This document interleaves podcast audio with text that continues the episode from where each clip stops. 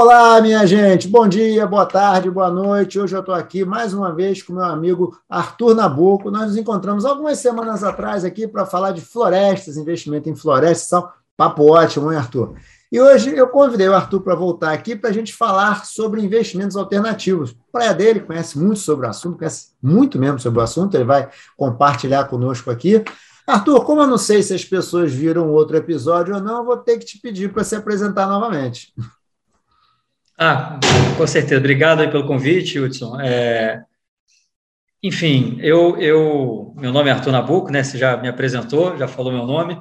É, eu trabalho, a, atuo há 16 anos aí com investimentos alternativos, né?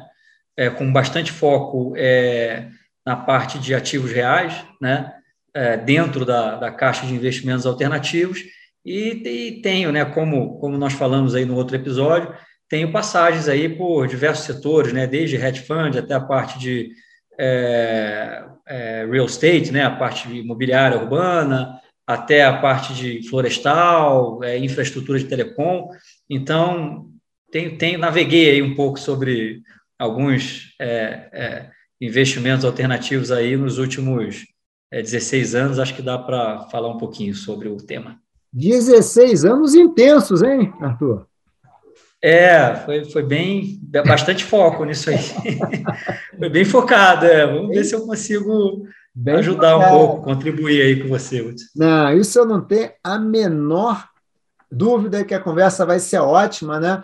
A gente hoje vai falar, Arthur, então, sobre investimento alternativo. Então, a primeira coisa, dá uma definida aí para a gente no que, que você considera investimento alternativo antes da gente falar um pouco de. Depois a gente fala um pouquinho de investimentos ativos reais. Mas o que, que são investimentos alternativos? É, a definição de investimento alternativo é muito básica né? Na, na, literatura, pelo menos a literatura que eu, é, que eu segui, né? são investimentos que estão fora do, é, da classificação de investimentos tradicionais. Então, é, o que, que são investimentos tradicionais? Basicamente, a renda fixa tradicional e as ações.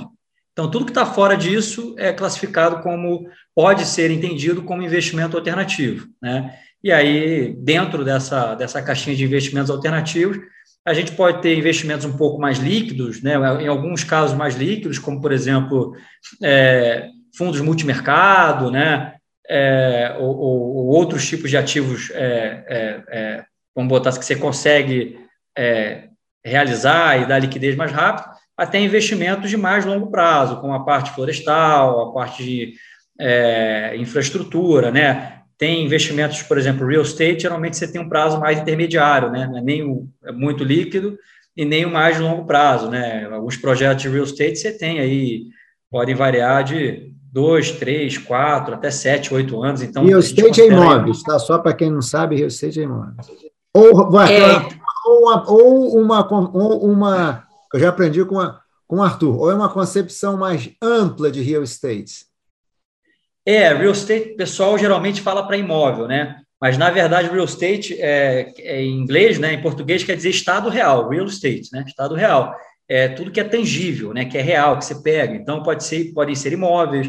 Né? É amplamente conhecido, né? O real estate, geralmente, pessoal vem na cabeça das pessoas como é, um office building, né, um prédio escritório na, na Faria Lima, né, ou um galpão industrial, ou um shopping center, né, mas, por exemplo, é, floresta, terra, né, é, é, é infraestrutura, commodities, né, são estados reais, né, você pega, você consegue, são tangíveis, você consegue, não é algo que é, é virtual, ou não é uma cota de uma empresa que o valor dela não está atrelado ou não está, é, vamos falar assim, é, diretamente atrelado ou principalmente atrelado às características físicas, né? Aquilo que você estava olhando, que você está pegando, né? O estado real em si. Ah, então é, é, é, um pouco mais amplo, mas tem um pouco essa confusão. Até nos Estados Unidos, né? A gente tem lá a figura do REIT, que é Real Estate Investment Trust, que são os fundos é, de real estate que não tem só tem fundo de REIT de, de imobiliário, é, imobiliário urbano, tem fundo de REIT de terra, tem fundo de REIT de floresta. Então, você pode ter aí uma é, diversidade de real estate que vai além do imobiliário urbano.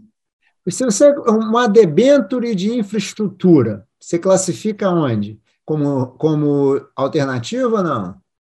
É, aí é uma renda fixa, né? Porque o, o retorno da debenture ela não está atrelado a, vamos falar assim, a, performance do, do ativo real. Né? Uhum. Se o ativo real performar um pouco mais ou um pouco menos, aquela empresa que emitiu a debênture ela vai ter que pagar né, a mesma. É, eu entendo assim, tá? Posso, uhum. não sou o dono da razão, mas eu entendo assim. Não tá, a performance da debênture não está atrelada à performance do ativo uhum. real. O ativo real pode servir como uma garantia, pode ser um negócio que dê segurança para o investidor, mas dando performance ou não, o, o, o credor, é, né, é, é. É, o devedor, o, né, o devedor precisa voltar o capital na mesma intensidade que ele se comprometeu com o credor. Mas se fosse, por exemplo, um fundo de infraestrutura, né, que depende da geração, por exemplo, é, dos pedágios cobrados naquela estrada ou da geração de energia, já poderia ser considerado. Aí você já poderia ser considerado, é, é, na, minha, na minha visão, sim, tá? Uhum. Aí você tem um fundo que você tem a performance, né? é, a performance do fundo de, depende, é, está diretamente atrelada e oscila conforme a performance do, do real asset, né, do, do real estate, né, do, lá do, do ativo que é um estado real, por exemplo. Né? Então, poderia, a gente talvez possa dizer que o que é interessante, né? tem uma matéria que eu dou na, na, é, em curso de graduação, que é a teoria de portfólio, né? A gente poderia dizer ah, que o risco e o retorno estão é, ligados ao risco inerente do ativo real, né? É, é isso aí. É, é isso aí. Renda fixa não, né? Renda fixa, é, o ativo ele pode servir para garantia, para outra, outra finalidade, mas na renda fixa a performance ela, ela é previsível, né? Ela não oscila conforme a performance do ativo. Tá, tá. Então, é. assim, quando a gente fala num ativo, é, nesse sentido aqui de é, fazer uma distinção aqui, agora, rapidinho.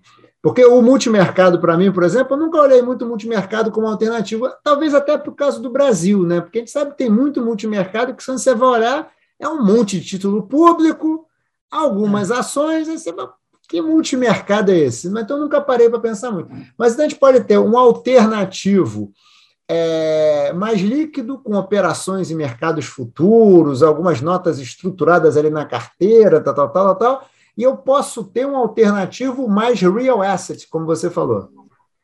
Exato. Inclusive, você pode ter derivativo. Derivativo é um investimento alternativo. Tá. Né? Opções, derivativo. Então, assim, é, é, o multimercado, ele é a, a gente é a nossa versão do hedge fund, né? O americano tem lá o hedge fund, onde o gestor tem mais discrição para fazer a alocação dos ativos, né? Geralmente tem. Como no Brasil a gente dá um, né, dar uma mexida e tal. Aqui se tem. É tudo meio calabresa, meio mussarela, né? É, aí você vai ter lá um multimercado que é, cumpre fielmente aí a. tem as características similares aos hedge funds, né, americanos, né, e europeus até, é, e há outros que não, né, que é o que você falou, a gente abrasileirou um pouco, aí é um, é um multimercado, mas ele é meio travado, porque ele tem que investir no mínimo X% em renda fixa, então é. acaba virando um, um hedge fund meio mais ou menos. Mas, é, estrito senso falando, né, você saiu dessas categorias mais tradicionais, né, tanto hedge fund como é, derivativos, né, por exemplo, para ativos com maior liquidez, né, até é, os, os real assets, né, os ativos reais, real estate, tudo isso, né, aí você está é, tá entrando na, no mundo dos alternativos. Tá, tá, tá. E aí, Arthur, tem uma coisa que eu acho que, pensando aqui no investidor, né? Por que eu investiria num, invest, num investimento alternativo? Vou ficar meio redundante, né? mas vai lá, vai. Por que, que eu colocaria meu dinheiro no investimento alternativo? Sim, por que, que você. Né? E tudo bem, talvez tenha uma segunda pergunta embutida que eu pensei agora com essa taxa de juros tão alta, é uma decisão pior ainda, né? Mas tudo bem, vai, são, são uma pergunta só com uma derivada. É, é um motivo esse que você falou, né? Muitas vezes ah, o juros está mais baixo, né? A gente aconteceu isso há, há não muito tempo atrás, né, Hudson? A gente estava com um juro muito baixo e os investidores estavam buscando investimentos diferentes que pudessem proporcionar um retorno é, acima daquela, daquele é, CDI, aquele daquela Selic CDI, lá que estava. Aquele é, CDI tava, de 2% que o cara ficava desesperado, né? Dava, dava 2%, o cara estava desesperado, e aí o pessoal estava buscando o que, que eu posso investir que vai me dar 6, 7, 8, 10, 12%, né? é, uma vez que a renda fixa está mais baixa. Então, em busca de, busca de retornos maiores, muitos investidores foram para o imobiliário, alguns foram para o florestal, né, infraestrutura, energia, etc. Né? É, é, até mesmo os hedge funds, né? até mesmo os multimercados, tentando diversificar um pouco aí a carteira e tudo isso. É, outro motivo é a parte de é, correlação, né? Geralmente os investimentos alternativos, né?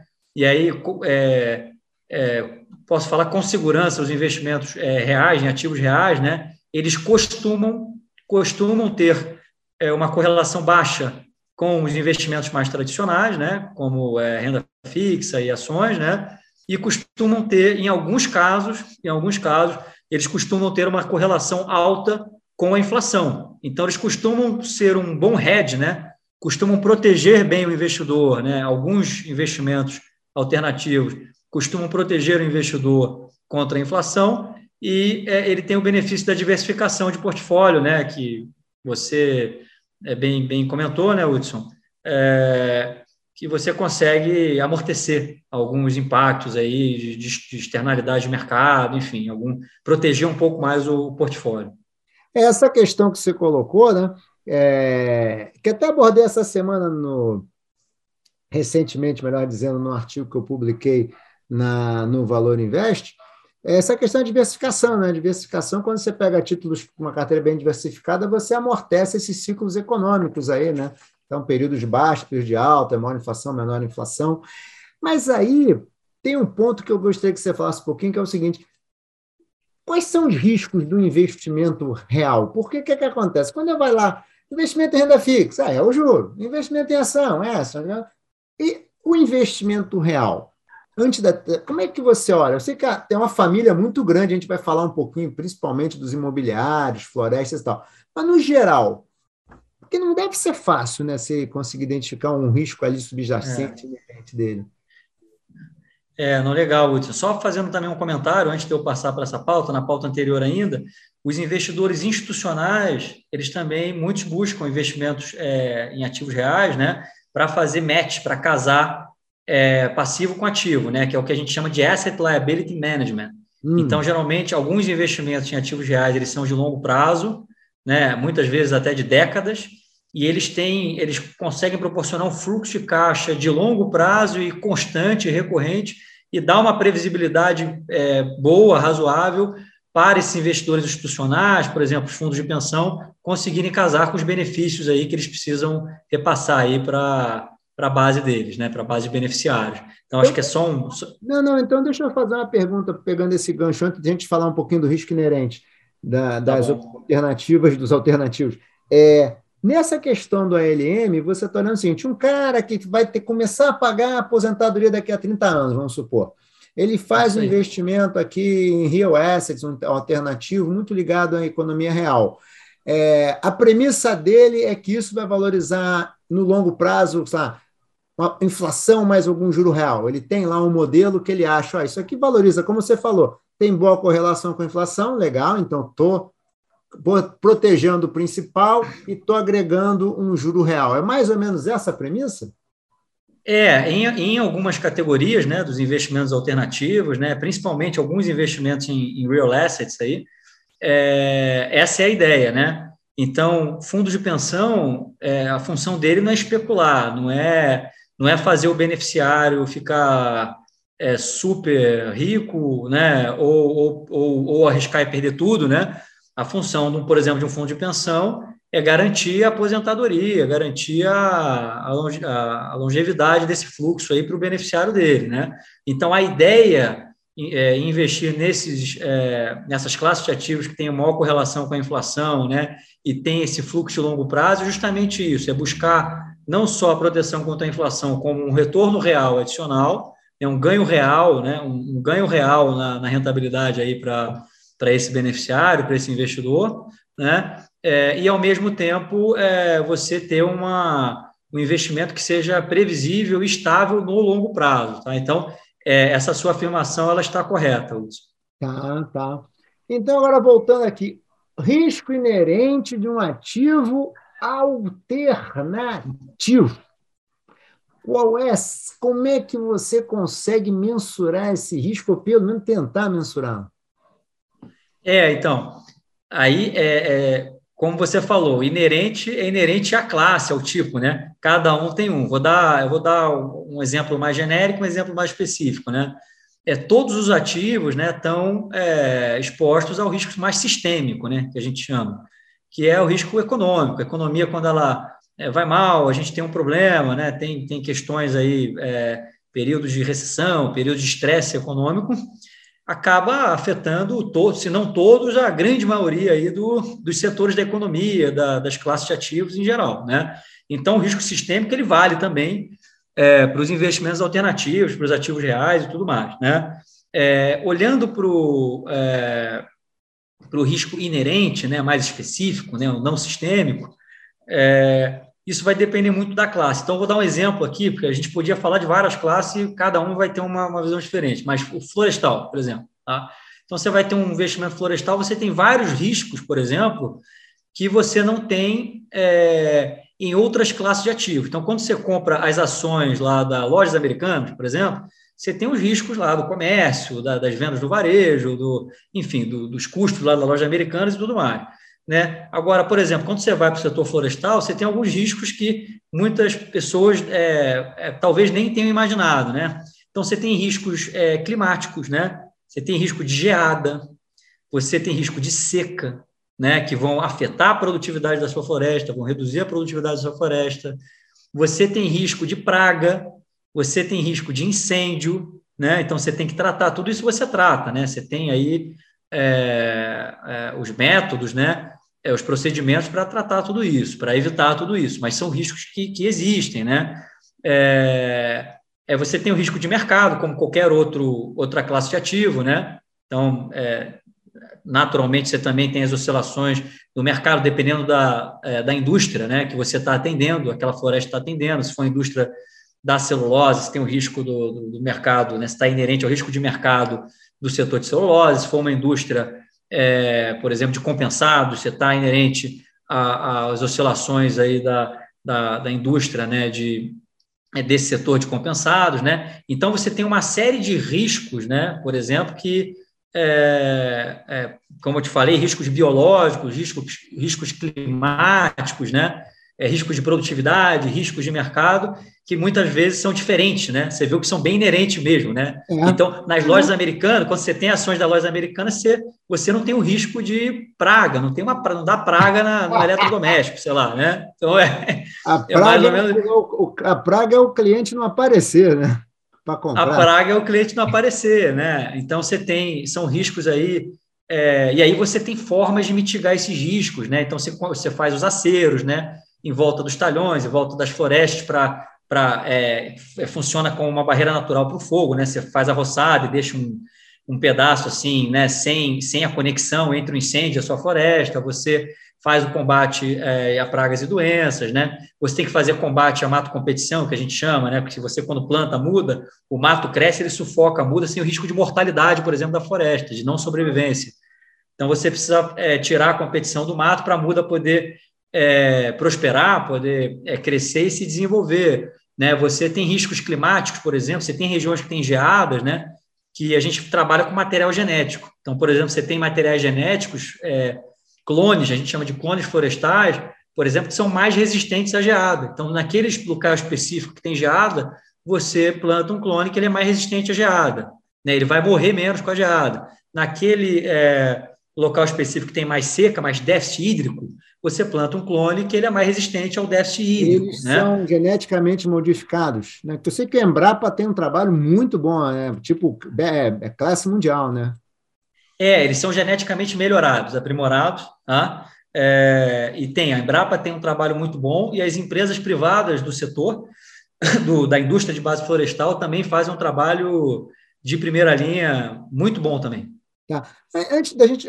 Na mesma linha, na verdade, só que aprofundando, é, já que está falando de riscos aí, são vários, né? Aliás, tem que ter um especialista, hein, Arthur? Porque não sei, eu fico imaginando, né? O cara não dá para entender de tudo isso, né? Tem que ter um especialista aí para, sei lá, fazer a gestão desse investimento. É, investimentos reais. Vamos falar um pouquinho então de O que tem muito, todo mundo conhece, mais ou menos, investimento imobiliário urbano. Né? Mas tem imobiliário rural, tem floresta, que é a sua praia. Né? Assim, são coisas muito distintas. Né? É, e os riscos são bem separados. Você falou aí dos da floresta. Vamos tentar falar um pouquinho, sem é, podendo continuar a falar em floresta também, nada contra, até pelo contrário, mas assim, falar um pouquinho dos riscos inerentes do imobiliário urbano, rural e floresta. É, eu trabalhei um tempo né, com, com fundo de investimento em, em real estate urbano, né? Muito, muito no México também. É, ah, México América também? Latina. Ah, você... É, América Latina em geral, é. Eu descobri há pouco é, tempo a gente... carioca, agora também já teve no México. É, não, gente, na época, né, na empresa que eu trabalhava, a gente, nós tínhamos aí é, operações e investimentos México, Argentina, Chile e Brasil é, nesses fundos. É uma empresa, um fundo grande americano. É, e, e, esses riscos, né, por exemplo, é, você tem riscos inerentes à atividade é, imobiliária, né? Você tem os riscos de execução, né, risco de execução da obra, você tem os riscos pré-execução, né? Você tem os riscos de, de obtenção de licenças, os riscos de aprovações, os riscos os riscos legais e regulatórios, né? Você que vai no ter. No Brasil devem, devem deixar o cara sem dormir. Deve deixar o cara sem dormir, exatamente. Você tem os riscos de execução, né? Toda a parte de engenharia, de obras, então você sempre vai ter o risco de execução, você precisa ter um, realmente uma equipe muito boa, muito diligente, muito responsável, né? íntegra é, e competente, né? Para executar um muito bem. aqui, Arthur.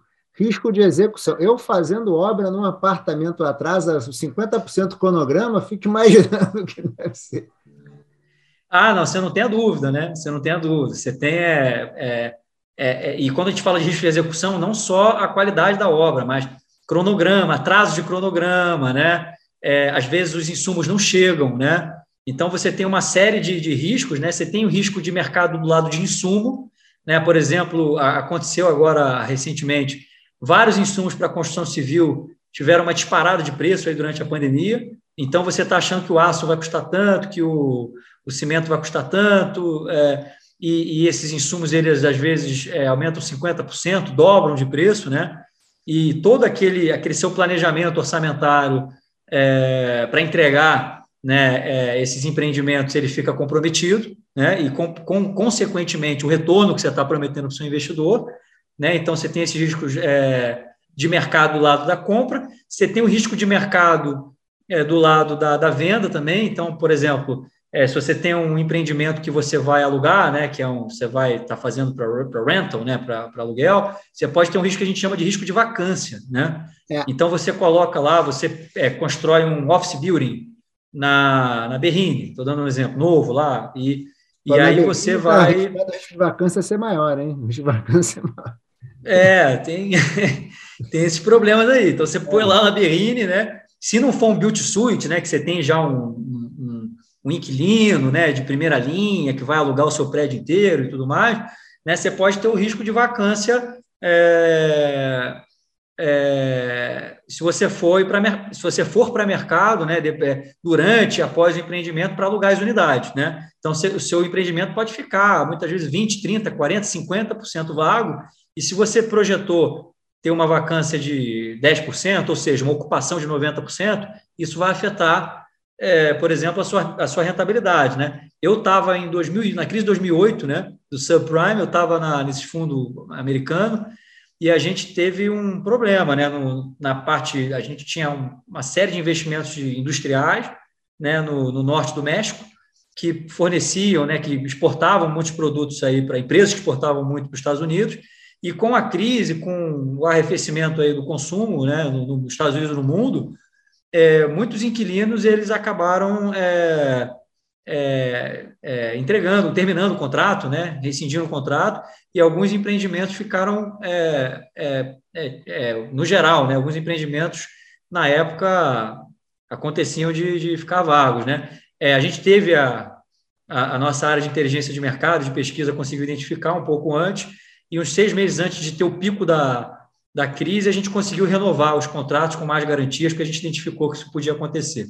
Então, uhum. a gente fez um. Conseguimos nos proteger bem na época aí, né? Os profissionais até lá da, da equipe muito qualificados.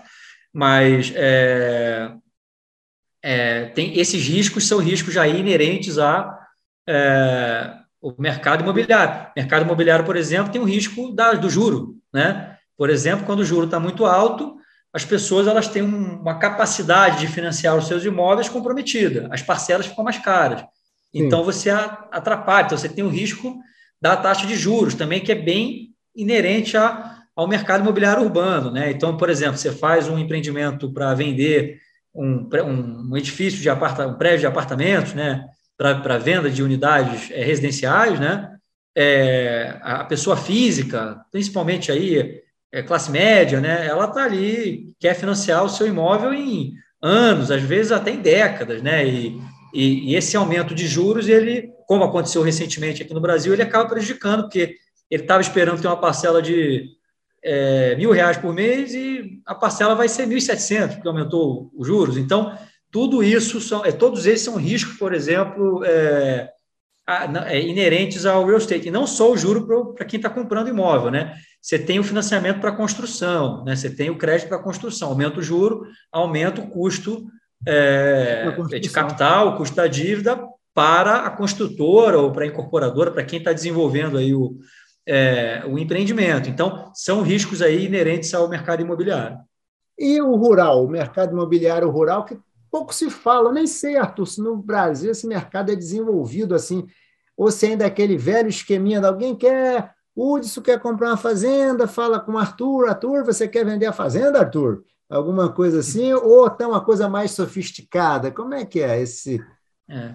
imobiliário é, o, rural? O, é, só para a gente classificar, né? O florestal é rural também. Tá? Não é, ah, é? É, é, um, é, é, o rural que não é urbano, né? Fora, tá, tá fora tá do perímetro urbano, é, o urbano você paga o, IPTU, né? o Imposto tá. Urbano. O rural você paga o ITR, que é o Imposto na Terra. Né? Então, é, o florestal também é um rural, mas tem outros rurais, né? como você falou, né, Hudson? Tem, tem é, por exemplo, produtores é, de pecuária, você vai ter o agronegócio, né? É, os fundamentos da terra são muito parecidos com os florestais, né? Então, você tem ali os riscos né, é, inerentes à apreciação da terra, né?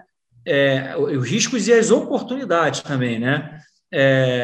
Vou dar um exemplo, né? Você, em alguns casos, eu já observei, né? Isso é muito é comum quando você faz um investimento numa terra rural, a gente tem a oportunidade do que é chamado de HBU, chama Higher and Better Use, né? Que é um uso melhor da terra. Ah. É o uso melhor da terra, que é uma, uma teoria. Então, você compra lá uma fazenda, é, uma propriedade rural grande, né?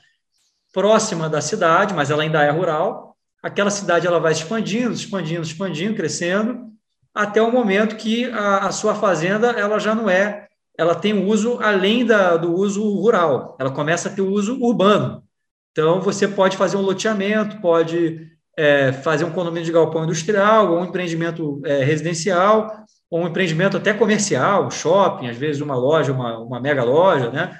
E quando isso acontece, geralmente o proprietário ele ganha, é, tem uma rentabilidade muito boa, porque aí você deixa de vender o hectare, um hectare são 10 mil metros quadrados, ah. e passa a vender o metro quadrado, com um preço muito mais valorizado quando você transforma é, de rural para urbano. Então, o HBU, que a gente chama o Higher and Better Use, são é, essas oportunidades né, de transformação do rural para o urbano que costumam ser é, eventualmente, né, não, não, é sempre que isso acontece e não necessariamente em toda a área. Probabilidade altíssima de acontecer. É, geralmente você tem uma empresa, né, essas grandes empresas do setor agroflorestal, elas têm muitas terras, muitas propriedades, né, e ano, ano entra, ano sai, é, você tem lá, às vezes, 1% lá das propriedades, de todas as propriedades, virou urbano, tem oportunidade de virar urbano. Ela vai e faz a, é, e faz a conversão. Né? Então, isso é uma oportunidade interessante. O risco, você tem o risco da apreciação da terra, né? porque é, é para quem investe na terra, né? você está esperando sempre uma apreciação. Historicamente, imóvel rural aprecia acima da inflação. Tá? Tem um retorno real, historicamente falando. Imóvel então, espera-se. também cresce acima da inflação. Imóvel, imóvel rural, aprecia acima ah. da, historicamente aprecia acima da inflação. Tá? A inflação IPCA, se eu for usar o IPCA, IPCA mais X%, tá?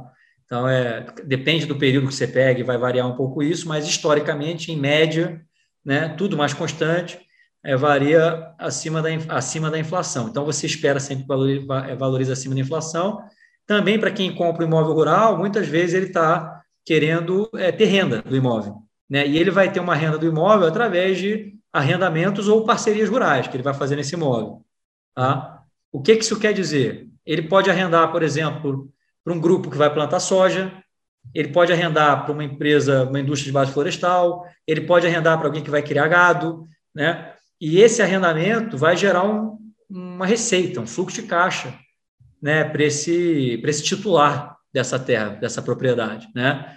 E aí é, ele também tem os riscos, né, dessas atividades que é, quem é o proprietário do imóvel rural dessas atividades que estão na região, né, geralmente estão na região na qual o imóvel é, rural dele se encontra, né? É, então, se a soja vai bem, hoje a soja, né, ultimamente a soja tem ido bem, então ele ganha um pouco mais, porque geralmente o, os produtores pagam arrendamento em sacas de soja, por mês, por trimestre, por ano, aí depende, cada um tem um arranjo. Então, paga em, em sacas de soja, ou preço equivalente às sacas de soja, né? É, então, é, quando vai bem, ele ganha mais, né? É, no setor florestal, geralmente é um preço mais fixo, mais estável. Floresta, geralmente, é um investimento mais longo prazo, um pouco mais estável. Então, geralmente, você tem lá um, um preço combinado, né? É, por, por, por mês, por semestre, por ano, e faz um reajuste aí para um índice de inflação mais estável, pode ser o próprio IPCA mesmo, ou outro, né? O índice de inflação, então ele costuma ser um pouco mais estável, mas tem esse risco aí da, das atividades que estão, é, é, vamos falar assim, é, próximas, né? Ou que estão relacionadas aí ao uso daquela terra. E só mais um, só para finalizar esse ponto, né? Depende muito da terra. Nem toda a terra dá para fazer tudo. Tem terra, por exemplo, que não entra agricultura. Tem terra, por exemplo, que não entra pecuária. Tem terra, tem terra que não entram algumas culturas florestais, por exemplo. Então depende muito, né? Quando você tem áreas menos mecanizáveis, né, áreas que você precisa de mais plantio manual, não são todas as culturas agrícolas que você consegue ter ali, né? Então, é, é, floresta mesmo, né? Dependendo do clima, não são todas as espécies que você consegue plantar num clima mais frio, né? Ou num clima mais seco. Então, vai depender muito aí da, da terra que você tem e o uso que você vai dar para essa terra. E só complementando a parceria rural, né, que eu falei também de arrendamento e parceria rural, geralmente funciona da seguinte forma: o titular da propriedade ele tem a terra, ele faz uma parceria com é, alguém que queira investir na terra dele e fala o seguinte: vou dar um exemplo da floresta, né? É, o João ele tem é, terra, a Maria tem o capital. Então a Maria vira para o João fala: João, você entra com a terra, tá? Eu não vou pagar nada para usar a sua terra, nada. É, nada é, é, em espécie grana antecipado. Vamos, vamos falar assim, né? Frente. Grana na frente. Então, não vou pagar nada por hora para usar a sua terra, vou entrar com investimento com X reais, né? X milhões de reais, né? Para a gente formar um maciço florestal aqui. E daqui, vamos supor que seja um eucalipto, né? Daqui a sete anos, quando a gente vender, metade fica para você da venda e metade fica para mim. Então, isso é a parceria rural. Não necessariamente é meio a meio, depende muito da qualidade da terra, do acesso. Né? Se a terra for um pouco melhor, o percentual um pouco maior proprietário, se a terra for um pouco pior, um pouco menos produtiva, um pouco mais afastada, aí o percentual um pouco menor, o proprietário um pouco maior para quem está investindo. Então, isso é a parceria rural. Então, é, existem é, esses, esses elementos, né? Risco para quem tem terra, risco mesmo, assim, biológico, é, eles, eles, não são muito presentes, porque a terra é, é, terra, né? Ela não vai, ela não vai pegar fogo, né? Não vai, enfim, não, né? não vai ter.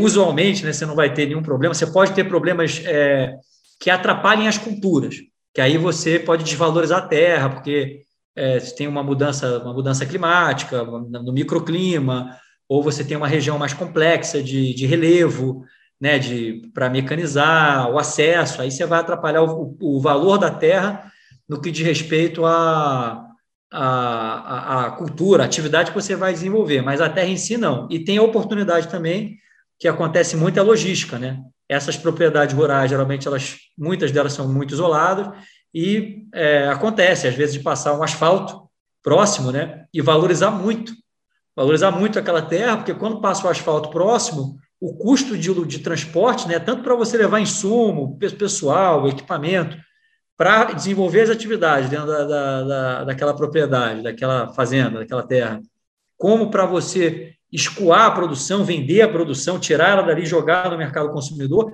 mas cai muito, cai drasticamente esse custo. Então, o asfalto, a logística, a infraestrutura logística muda também bastante aí o, o valor dessas propriedades. Mesma coisa deve valer, então, para energia elétrica, tudo isso, né? Quando chega, digamos, essas urbanidades chegam. Ah, com certeza, com certeza. Uhum. É isso aí. Arthur, você estava falando, eu fiquei pensando aqui.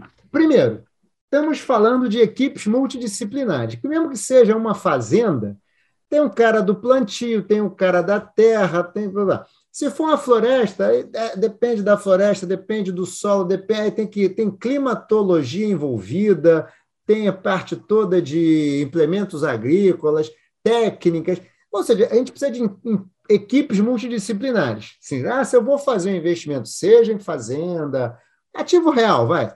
Eu preciso, uma, preciso de é, conhecimentos multidisciplinares que se interconectem. Então, tem que ter uma equipe mais uma equipe maior e mais sofisticada. Tudo bem que essa equipe pode ser é, utilizada em pool para mais de um projeto, mas é uma né? Os riscos também são riscos que são mais difíceis de se mensurar. Tem os antídotos, como você falou, conseguir visualizar o risco, então vou comprar ou um defensivo agrícola, ou vou, vou comprar uma muda. Você tem lá tudo isso. Mas tudo isso fica caro. E o ponto é: como fica a relação de risco e retorno desses ativos? É, então, não necessariamente eles são mais arriscados que os investimentos tradicionais, né? Porque muitas vezes Boa, você compra ação de uma empresa. É, você muitas vezes você compra ação de uma empresa que está no agro, por exemplo, que, tá, que você está achando, ah, não, a minha ação é. Não tem esses riscos, aí tem, né? Porque a atividade que a sua empresa, que a empresa da ação que você detém, né, ela, ela, as atividades que ela executa, que ela desenvolve, né? são atividades que têm todos esses riscos, só que você não está vendo porque você simplificou o, é, o produto, né? Como que você vai investir nesse, nesse projeto. Quando você faz investimento direto no projeto, isso fica mais visível. Quando você não faz, fica menos visível. Mas tudo isso, né? É, todos esses riscos você tem, né? É, é, é por exemplo, você pode ter, não você tem, você pode ter investimentos é, é, na, na segunda derivada, na terceira derivada, investimentos tradicionais. Então, acho que isso é importante falar, não é que tenha mais é. risco. É, é que, como é um investimento direto, você está olhando mais para eles, porque você está focando é, numa operação específica, num projeto específico, e não está delegando, né? geralmente, quando você está gerindo esse investimento, você não está delegando a gestão para um terceiro. Quando você compra ação, você está delegando essa gestão para o CEO, pro, pro, enfim, para os executivos. A gestão né? da empresa para alguém, né? a gestão da empresa para alguém. Então, eles ficam mais visíveis. Não quer dizer que não tenham nos investimentos tradicionais também. Acho que esse é um, esse é um primeiro ponto. É, outro ponto, é, você tem uma série de vantagens também em relação a, a, muitas vezes, a investimentos tradicionais. Né? Então, por exemplo, você, tem, você põe dinheiro lá numa empresa de tecnologia. Né? Amanhã vai o Google e faz um produto melhor.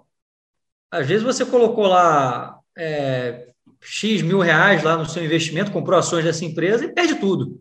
Porque a empresa ela ficou obsoleta, porque o Google foi lá, ou a Microsoft fez um, um produto mais avançado que tornou obsoleto aquilo ali e você perde seu, seu capital inteiro. Então, na questão dos ativos reais, né, é, é, é isso é muito mais difícil acontecer, porque você tem é, o valor do, do, desses ativos é, o valor intrínseco está nas, nas, nas, propriedades físicas, nas características físicas, né? Então, por exemplo, a, a madeira, ela vai, né? A floresta, ela vai ter um valor lá, né? Geralmente é, varia muito pouco, né? Você pega, se você observar as séries históricas, é um preço que tem uma certa boa estabilidade.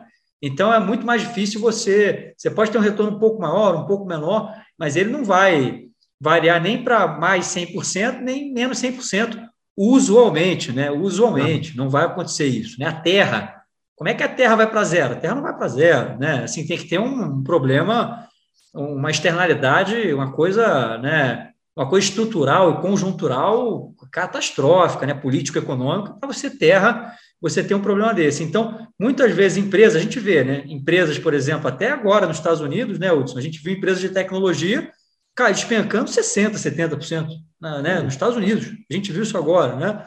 É, já esses investimentos, né, floresta, terra, é, esses investimentos, até o real estate urbano, o mobiliário urbano mesmo, é difícil isso acontecer. Né? Então, é, são investimentos são mais estáveis, tem uma pro, proteção é, do patrimônio, né, é, talvez um pouco melhor, considerado esses, esses outros investimentos de maior risco, né? tem uma correlação melhor com a inflação. No caso da floresta, né, a gente tem o que a gente chama de o hedge natural. O que, que é o hedge natural? Né? Hedge natural é o seguinte, é, por exemplo, que não tem no real estate, não tem no mercado imobiliário muito é, presente. Pode, pode ter um pouco, mas não tem muito presente. Vou dar um exemplo.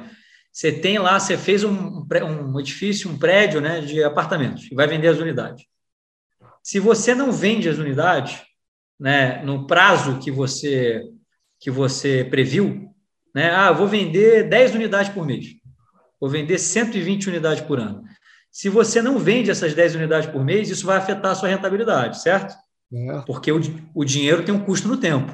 E se você está incorrendo em custo e despesa e investimentos né, é, é, no começo, só que as suas receitas elas vão ser é, postergadas, a sua rentabilidade, é, tudo mais constante, ela vai ser afetada. Né?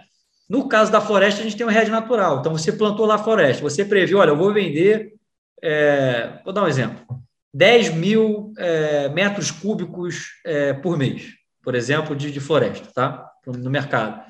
E aí você chega no, é, na hora, você fala, não sei se eu quero vender agora, eu quero esperar mais um pouco. E aí, não necessariamente, você vai ter a perda de rentabilidade, ou se tiver, vai ser bem mais, bem mais amena. Por quê? Porque se você não vende hoje, aquele, aquele mesmo, aquela floresta lá, por exemplo, que hoje ela tem, num hectare, vou dar um exemplo, tem 200 metros cúbicos lá num, num determinado hectare, daqui a um ano vai ter 250, sei lá, estou dando um exemplo, tá? 220, 250. Então, ele, o seu estoque aumenta.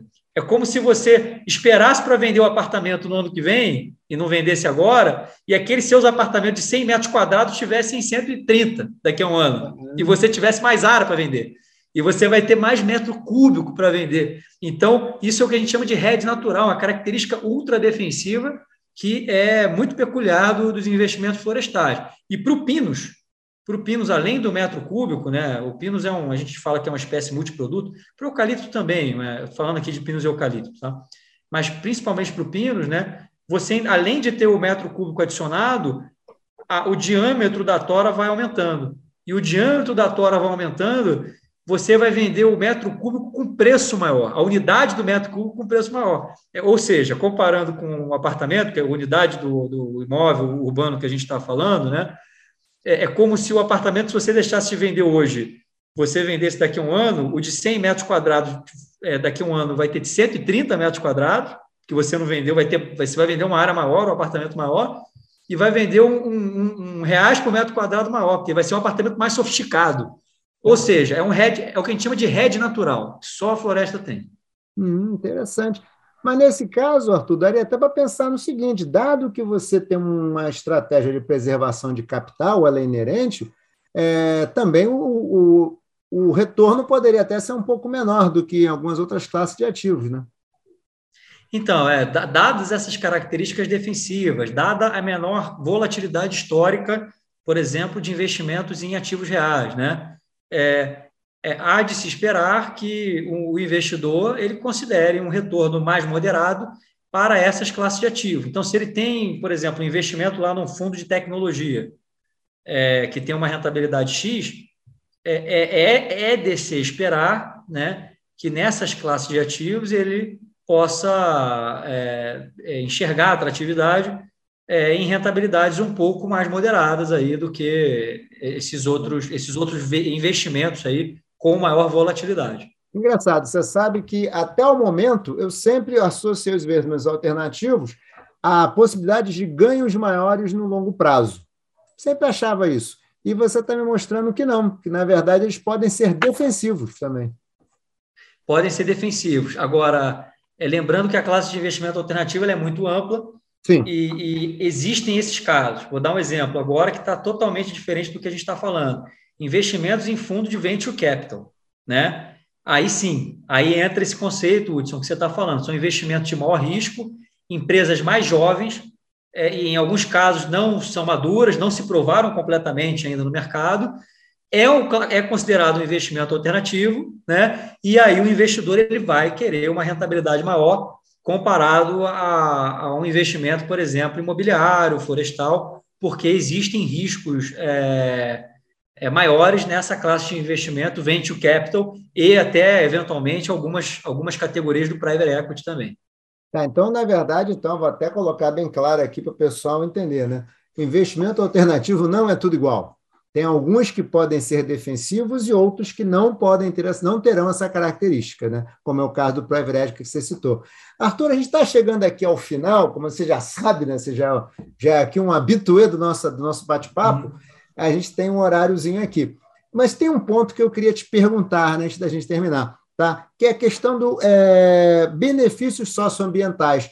A gente pode aproveitar o investimento alternativo para realizar o nosso propósito de melhoria socioambiental também. E aí, obviamente, não vou dizer que mantendo a mesma rentabilidade, mas mantendo uma rentabilidade é, interessante? Pode sim. Né? É, é, como a gente estava falando, né? a atividade florestal é uma atividade é, que, que, gera um benefício socioambiental muito forte, né? É, por alguns motivos diferentes. Né? Primeiro, é, é, a, as atividades é, florestais, geralmente, né, vamos falar assim, até agroflorestais, tá? Ou, ou, ou agro-silvipastoris, né, se quiser englobar tudo, né? É, essas atividades, geralmente, elas não são desenvolvidas na capital de São Paulo, não, são desenvolvidas em Belo Horizonte, né, em, em cidades, por exemplo, municípios com um IDH bom, com desenvolvimento bom. Geralmente, essas atividades são desenvolvidas em cidades do interior, que muitas vezes, em muitos casos, têm o IDH baixo, né, que tem uma população mais carente. Então, você tem um benefício social muito grande, né, não só da geração de emprego e renda né, para as famílias e, e é, é, essas comunidades que estão é, em volta desse, desses projetos, né, de, dessas operações, é, mas também é, na parte de, é, do desenvolvimento em conjunto né, com essas comunidades. Muitas vezes elas participam da operação, né? por exemplo, a gente tem projetos de, de, coleta de sementes junto com a comunidade, né, em projetos florestais, a gente tem projetos de colheita de produtos não madeireiros, né, que também gera uma renda ainda adicional, é produção de mudas em pequenos viveiros, né, de produtores, é, de famílias, né, é, produtores independentes, famílias da região, né? E tudo isso evita o que a gente chama de evasão rural, né? que é o homem, o homem do campo indo para a cidade. Muitas vezes eles não, não conseguem ter o seu sustento no campo, vão para a cidade buscar vida num ambiente que muitas vezes você tem uma. Eles vão estar expostos à violência, é, a, a, a, algumas mazelas urbanas, porque chegam realmente sem é, condições aí mínimas, né, econômicas, né, nessa, nessas regiões. Então ele consegue ter é se desenvolver e prosperar e, e manter sua, sua, suas vidas, aí, suas famílias é, no campo. E o benefício, é, ah, e o benefício social também, muitos desses projetos a gente tem programas aí de assistência técnica, extensão rural, para profissionalizar o homem do campo, o produtor rural, né, que aí ele acaba melhorando a produtividade, porque ele tem lá um pequeno pasto, tem, um, tem algumas cabeças de gado, então ele, ele perde, ele consegue é, tratar melhor da saúde do, do seu é, livestock, né, do seu estoque é, animal, ele consegue melhorar a produtividade da sua pequena lavoura, que ele tem ali uma pequena lavoura. Então, a gente é, consegue até melhorar a produtividade do homem no campo, né, com esses programas é, sociais que muitas vezes, né, em alguns casos, é, tão, é, são realizados em conjunto com a atividade econômica, né, com a atividade econômica desses projetos. E benefício ambiental, é muito claro, né? A atividade florestal ela é, é, é, é remoção de, de, carbono na veia, né? Porque é, quando você o, o, a adição da biomassa, né, do ativo com o crescimento do ativo biológico, ele automaticamente está removendo o carbono da atmosfera. Então aqui diferente de algumas narrativas, né, que a gente ouve ESG, ah não, vamos em é, a gente polui, mas até 2050 a gente vai deixar de poluir. Não, aqui é diferente. Ali que, além de não poluir, além da nossa atividade não poluir, eu estou limpando a sua poluição. Eu estou removendo o carbono que você está despejando na atmosfera, né? Sejam na, nas florestas que são plantadas nas aulas, né? Nas áreas de uso alternativo de solo, que são as áreas é, que você vai fazer o plantio com a finalidade mais comercial, mais industrial, mas mesmo assim, elas, é, não é porque é comercial que ela deixa de remover carbono, ela está removendo carbono, tanto nas, nos ambientes naturais, as áreas de reserva legal e áreas de preservação permanente, que é, é, esses projetos, né, os projetos, é, na sua grande maioria, são empresas sérias, projetos sérios, estão fazendo a conservação e a, e a preservação, a proteção desses ambientes naturais, até um terceiro elemento, que é a restauração de, é, de áreas desmatadas e degradadas. Né? Em alguns casos, você tem áreas por exemplo, foram suprimidas no passado, e algumas, nós aqui na, na nossa empresa até, nós temos projetos aí para é, recuperação, restauração de áreas degradadas, com plantio de espécies nativas, né? que você recompõe né, é, esses ambientes naturais, e esses ambientes naturais ficam aí, a ideia é que eles fiquem na perpetuidade, né? E essas florestas elas é, retornem a seu estado natural no, no longo prazo. Uau, tá bacana, hein? Muito bacana, Arthur. Acho que assim é, dá para desmistificou esse nosso papo aqui, desmistificou algumas coisas, tipo, investimento alternativo é arriscado, não necessariamente ele é arriscado, é, e às vezes é até defensivo, e é possível cumprir aí uma função social, um, um propósito ambiental e social também de melhoria do socioambiental, melhoria do meio ambiente. Pô, bem bacana. O Arthur, a gente tem que acabar, então eu vou te pedir para deixar uma mensagem final aí para o pessoal. Não, legal, pessoal. É, quem, quem tiver interesse, né, é se aprofundar, o mundo dos investimentos alternativos é muito interessante, né? A gente fala muito de investimento tradicional, de renda fixa, ações no nosso dia a dia, né? É, e tem esse, esse mundo amplo, né, com diversos setores, diversas classes de ativos diferentes. É, e, e, buscarem também se aprofundar é, nos investimentos né, no, é, em, em, ativos reais, né, em real estate, na parte imobiliária urbana, florestal, a parte é, rural, né, como o, o Hudson falou, porque nem sempre esses investimentos, né, como o Hudson bem disse, eles são é, têm um maior risco. Né? Algumas classes de investimentos alternativas podem apresentar um risco é, né, um risco maior, um pouco diferente, maior, um pouco diferenciado, como é, algum, algumas é, investimento, por exemplo, venture capital, né, em outras classes talvez que está dentro da classe de investimentos alternativos, né, investimentos de risco um pouco maior, mas também, como o Hudson bem colocou, temos aí uma série de, de investimentos alternativos que são defensivos, né, que têm características defensivas, mais estáveis, com, é, com uma previsibilidade maior no longo prazo. Então, é, fica esse convite aí para o pessoal se aprofundar e e, e desenvolver para a gente poder desenvolver juntos aí esse mercado também. Ah, legal, Arthur. super obrigado pelo papo. Assim, aprendi bastante nesse nosso papo aqui, tá? Espero que o pessoal assim, bota na cabeça, começa a pensar. Tem coisa diferente de, do que renda fixa e ações, tá? na sua alocação, na sua pizza de longo prazo, de repente, pensa, pode ser que faça sentido algum investimento alternativo. E se você tem algum objetivo mais de longo prazo ligado à questão socioambiental, você pode encontrar essas alternativas nos em alguns investimentos alternativos, no caso de olhar com atenção, de procurar um pouco de informação. Né? Arthur, muito obrigado mais uma vez e até a próxima, porque vai, daqui a pouco a gente vai marcar mais um papo, hein? Pode deixar. Eu que agradeço. Obrigado, Hudson. Um abraço. Um abraço, obrigado. Tchau, tchau, tchau, gente. Grande abraço. Tchau, tchau.